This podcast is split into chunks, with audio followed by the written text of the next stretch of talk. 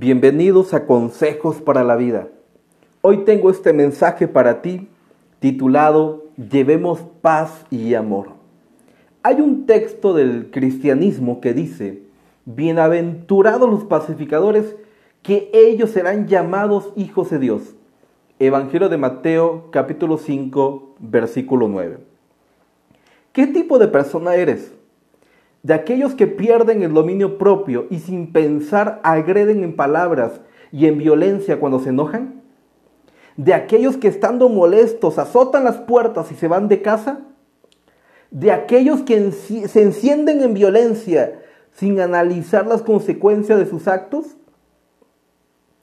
¿Cuántas veces has sentido la necesidad de pedir perdón o disculpas después de haberte enojado tanto y haber dicho tantas cosas que hoy lamentas.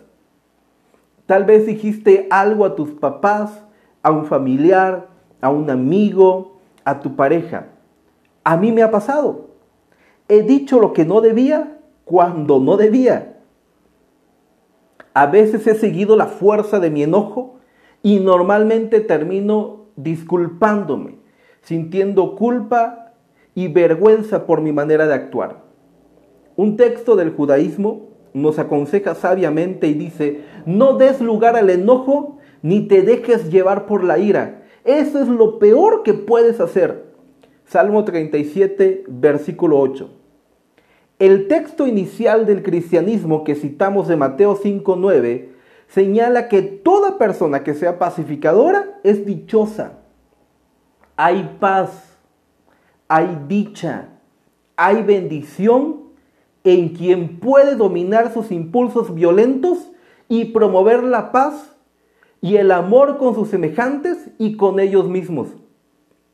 Porque hay quienes no agreden a sus semejantes, pero sí a ellos mismos.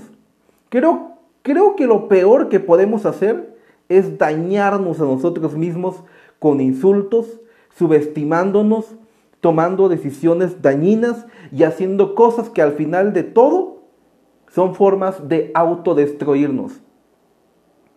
Hay personas en esta vida que, te sorprenden. Hay personas en esta vida que parece que sí tienen el don de transmitir paz y armonía. Y yo sé que conoces a varias de ellas. Es sorprendente la forma en que esas personas toleran tanto, son pacientes, mantienen la calma. Y quisiéramos, por supuesto, pedir el secreto, ¿Cómo le hacen para tener ese dominio propio? ¿Cómo le hacen para tener esa inteligencia emocional que de pronto los convierte como en personas fuera de este mundo? Pero déjame decirte que alcanzar ese nivel de dominio, de paz, de paciencia y de amor es algo que todos podemos hacer si nos esforzamos un poco. Cuando tú dices, es que así soy y no voy a cambiar, es el primer factor que nos encadena a no poder. Cuando decimos árbol que nace torcido jamás endereza, es equivalente a decir, él es así o yo soy así y así me quedo. Estás determinando que ya no puedes evolucionar ni avanzar. Le estás dando la orden a tu cerebro de quedarse donde está, de limitarse, de evadir las posibilidades de crecimiento personal y de cruzar los brazos para ya no actuar. Así que nos viene la gran pregunta, una gran pregunta que suena a dame el secreto o dime la fórmula. ¿Cómo alcanzo ese nivel para transmitir paz y armonía? Y déjame darte un primer secreto, una primera fórmula que en lo personal me ha funcionado. Tener encuentros conmigo mismo. Hay gente que no sabe ni puede estar sola porque le temen a sus propios fantasmas, le temen a sus propios fantasmas, a sus propios demonios, tienen miedo de autodescubrirse y por eso constantemente buscan la compañía de otras personas. no, no es que quieran estar contigo, es que tienen miedo de estar con ellos mismos. El primer paso del crecimiento personal es encontrarnos con nuestro verdadero yo, el yo sin máscaras, el yo al desnudo.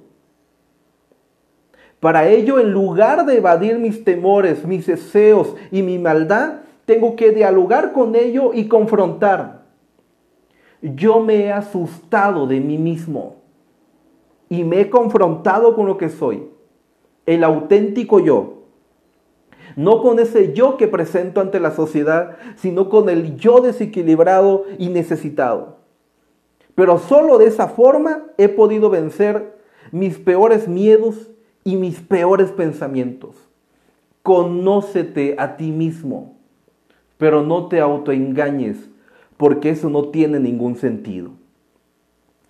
El humano ama las máscaras, pero frente a ti mismo en un espejo, te invito a que te despojes esa máscara, que te armes de valor y te veas tal cual eres. Cuanto más te sinceres contigo mismo y te ames tal cual eres, serás más paciente, tolerante y empático con las otras personas. Lo que ha hecho tanto daño a las personas que viven algún tipo de fe han sido las máscaras de alta moral, de aquellos que caminan con la cabeza hacia el suelo y dándose golpe de pecho, porque ellos sienten que están de alguna forma mejor que los demás, mejor que aquellos que se equivocan. Pero al final sus pensamientos y sus actos internos son actos de gente común. Yo no me creo un santo, ni profeso ser santo. Me creo un tipo normal con un proceso de mejoría cada día. Sé que me equivoco, sé que fallo, sé que no soy mejor que los demás ni peor. Sencillamente soy un mortal, un mortal más que vive, disfruta y no juzgo lo que no entiendo.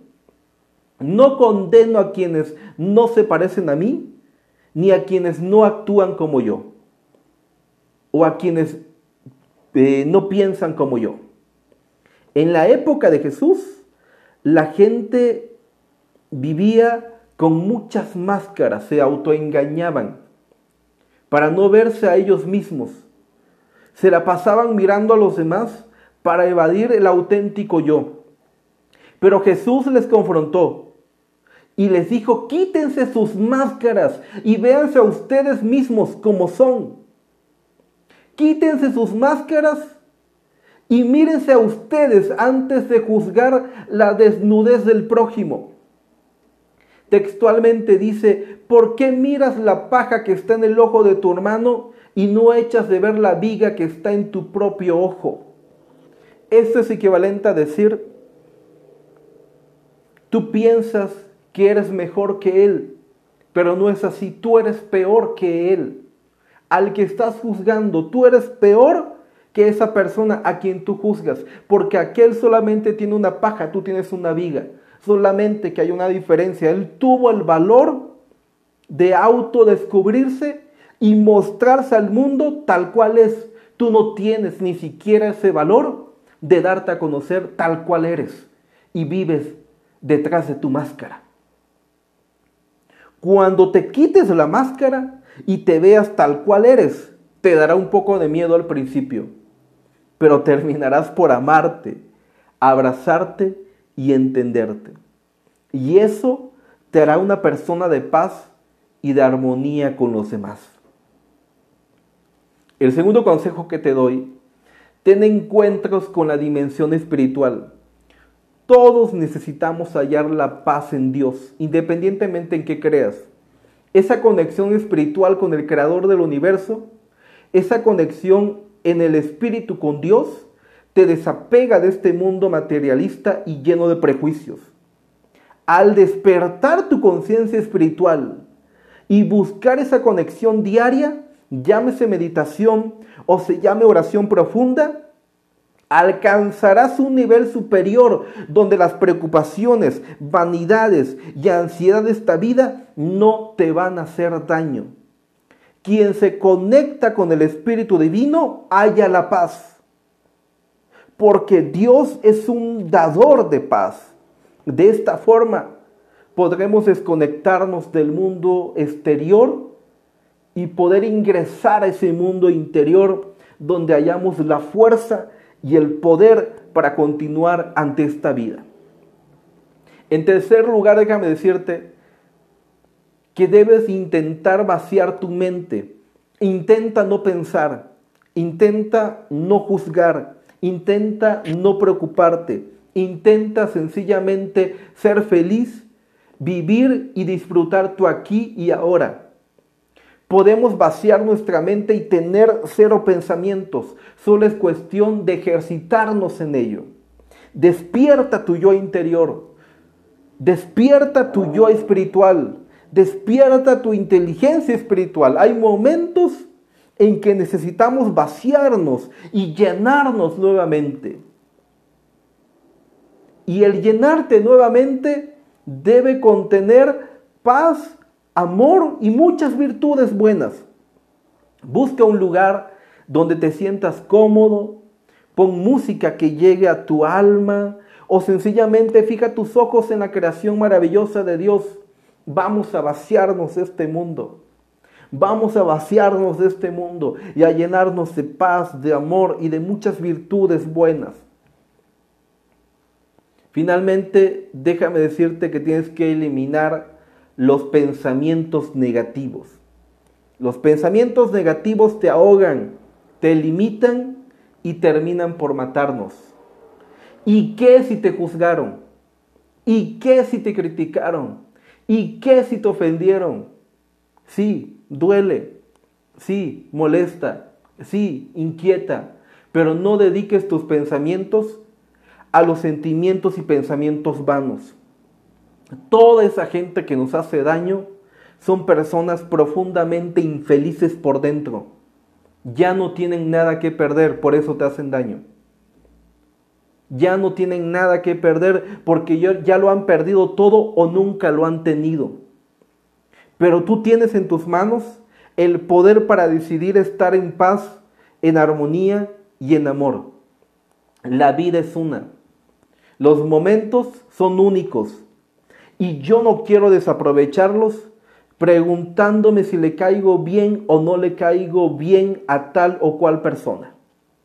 No me afecta lo que los demás piensen de mí, porque sé que hay un día especial donde cada uno dará cuenta de sí mismo, de sí mismo, no de lo que haya hecho el semejante, sino de ti mismo. Por lo tanto, yo en lo personal me ocupo en mí mismo para dar buenas cuentas. Así que duerme en paz, que hagas lo que hagas, te juzgarán, te criticarán. La vida no está hecha para que hagamos felices a los demás, sino que a partir de mi propia felicidad la contagio y la transmito. Pero si yo no tengo esa felicidad propia, si yo no estoy contento conmigo mismo, no la puedo contagiar, no la puedo dar. No se contagia lo que no se tiene. No se contagia lo que no se ha podido experimentar. Así que el proceso inicia en ti mismo. Dichosos los, los que hacen la paz, la buscan y la dan. Dichosos los que hacen la paz, la buscan y la dan, porque ellos ya tienen una conexión divina y por eso son llamados hijos de Dios. Yo te invito, yo te invito a que seamos personas que demos paz y que demos amor. Basta ya de la contienda, basta ya de estar enojado con tu familiar, basta ya de enojarte con el mundo, de enojarte con tu jefe, basta ya de enojarte contigo mismo. Despierta tu yo interior, despierta tu fuerza interior, despierta tu inteligencia espiritual y conéctate con la divinidad en la que creas. Y vas a sentir cómo la vida, la vida es bella. La vida es bella y es hermoso vivir cuando se vive en paz y en amor. Me gusta Dios, me encanta Dios y que Dios bendiga a Dios.